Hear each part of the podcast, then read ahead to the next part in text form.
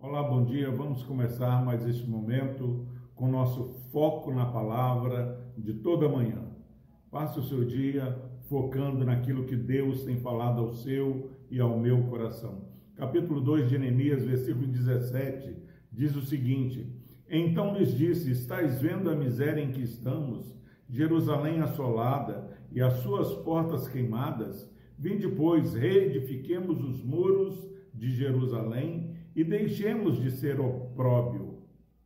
A palavra de Deus diz que Neemias, que havia guardado segredo até aqui do que ele estava fazendo em Jerusalém, ele inspecionou, ele tomou conhecimento experiencial é, em loco, olhando cada local, o que estava acontecendo.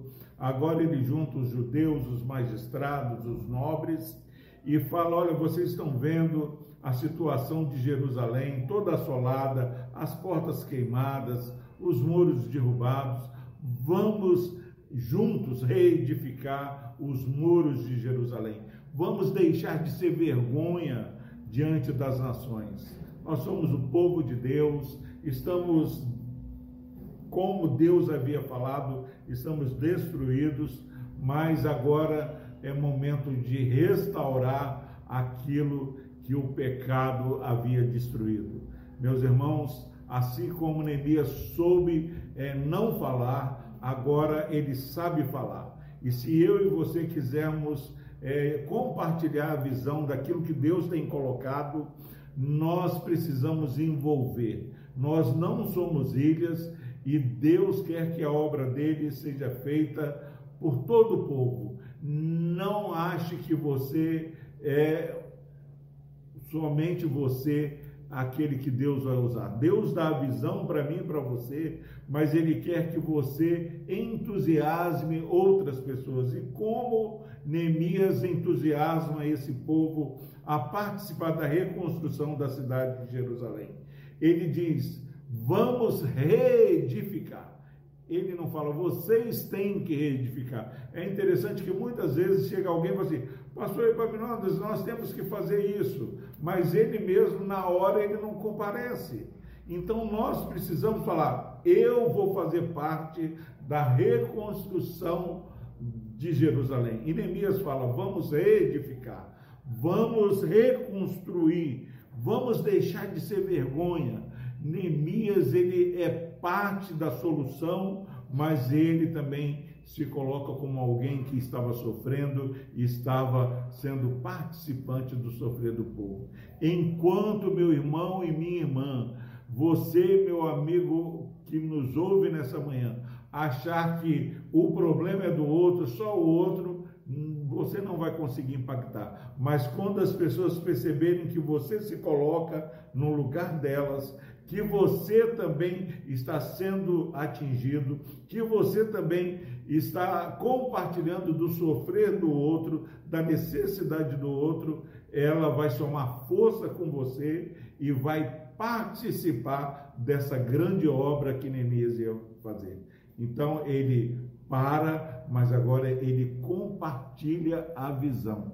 Então eu quero que você passe esse dia pedindo discernimento de quando você vai dividir com aqueles que Deus levantar, aqueles que Deus te mostrar, quando você vai compartilhar e convocar um grupo para se levantar, para reedificar a sua família, resgatar seu filho, é, levar um renovo para onde Deus tem te colocado. Deus quer fazer essa obra, quer restaurar Jerusalém. Ele levanta Neemias e Neemias convoca o povo.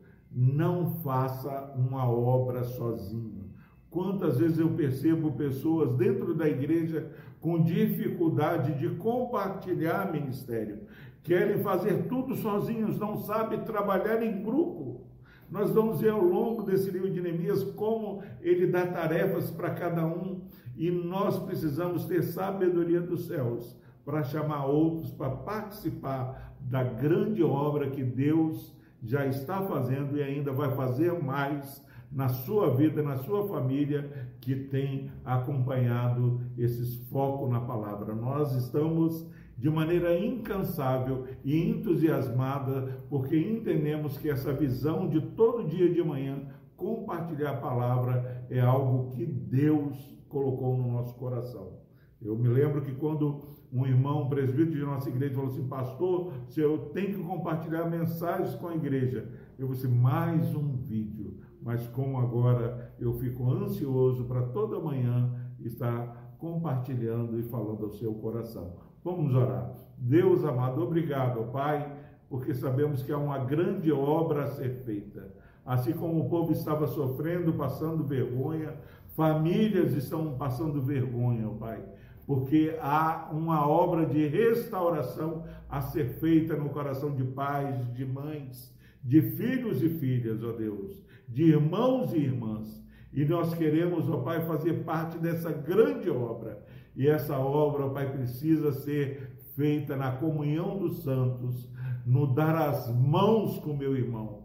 Pai, levante colaboradores, levante, ó Deus, companheiros de julgos, que a tua palavra que diz que devemos suportar uns aos outros, nos dê discernimento para quem nós iremos compartilhar a visão.